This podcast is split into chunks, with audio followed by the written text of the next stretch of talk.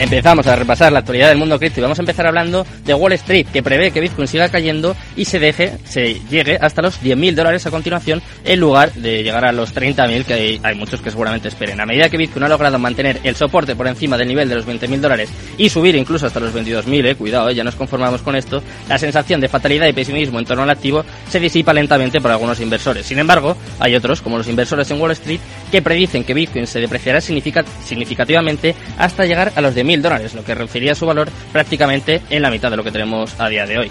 Hay otros que en, en contra piensan que volverá a subir hasta los 30.000, según el 60% de los 950 inversores que respondieron a la última encuesta que hizo Bloomberg. La perspectiva demasiado pesimista de los inversores se muestra en el pronóstico desigual, los prestamistas con problemas, el colapso de las monedas y el fin de las políticas de dinero barato del pasado que fomentaron un frenesí especulativo los mercados financieros obviamente han tenido un impacto negativo en el sector de las criptomonedas que se ha visto sacudido como resultado. Vamos con la siguiente noticia, en este caso vamos a, vamos a hablar un poquito del, del hard rate de minería de Bitcoin que ha caído a nuevos mínimos en medio del invierno cripto. El hard rate, eh, para que se hagan una idea, por si acaso no lo conocen, es el poder computacional requerido para minar y procesar transacciones en la red de Bitcoin. Por lo general, aumenta cuando más máquinas trabajan para mantener la seguridad de la red. Ahora mismo cayó más del 26% en los últimos 30 días, ya que los mineros lidian con la caída de los precios en todos los ámbitos. Según los datos de CoinWorth, el hash rate de Bitcoin llegó a 292 exahash el 8 de junio. Esa cifra cayó hasta los 178 el 9 de julio, en solo un mes, antes de recuperarse hasta los 241 actuales. Vamos con la siguiente noticia del día, en este caso un poquito relacionada también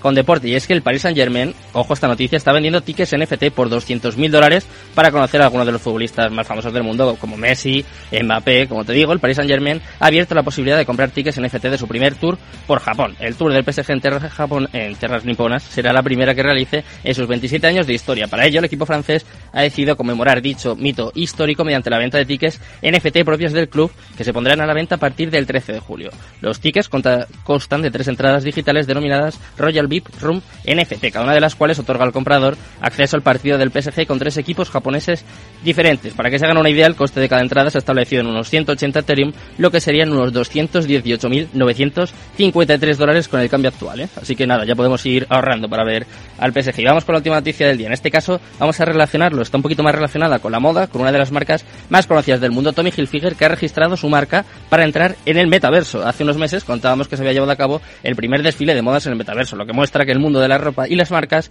no quiere perder, por supuesto, su espacio en el universo virtual. En ese primer desfile, por cierto, estuvo presente la conocida marca Tommy Hilfiger, que ahora llega con otras noticias, como por ejemplo el registro de su marca ante la Oficina de Marcas y Patentes de Estados Unidos para poder operar en el metaverso. La empresa del diseñador estadounidense del mismo nombre registró la marca el 27 de junio y planea, pues como por ejemplo, meter ropa, calzado, artículos para la cabeza virtuales, ¿eh? yo quiero ver esto, tiendas con mercancía virtual, mercados para bienes digitales respaldados por NFT y además NFTs y comunidades del metaverso. Bueno, ya sabéis cómo está el mercado, ya hemos repasado las noticias más importantes del día de hoy, pues ahora vamos con el momento más importante, vamos con la entrevista del día, vamos a hablar un poquito de innovación de tecnología, vamos a hablar con Securitas Direct.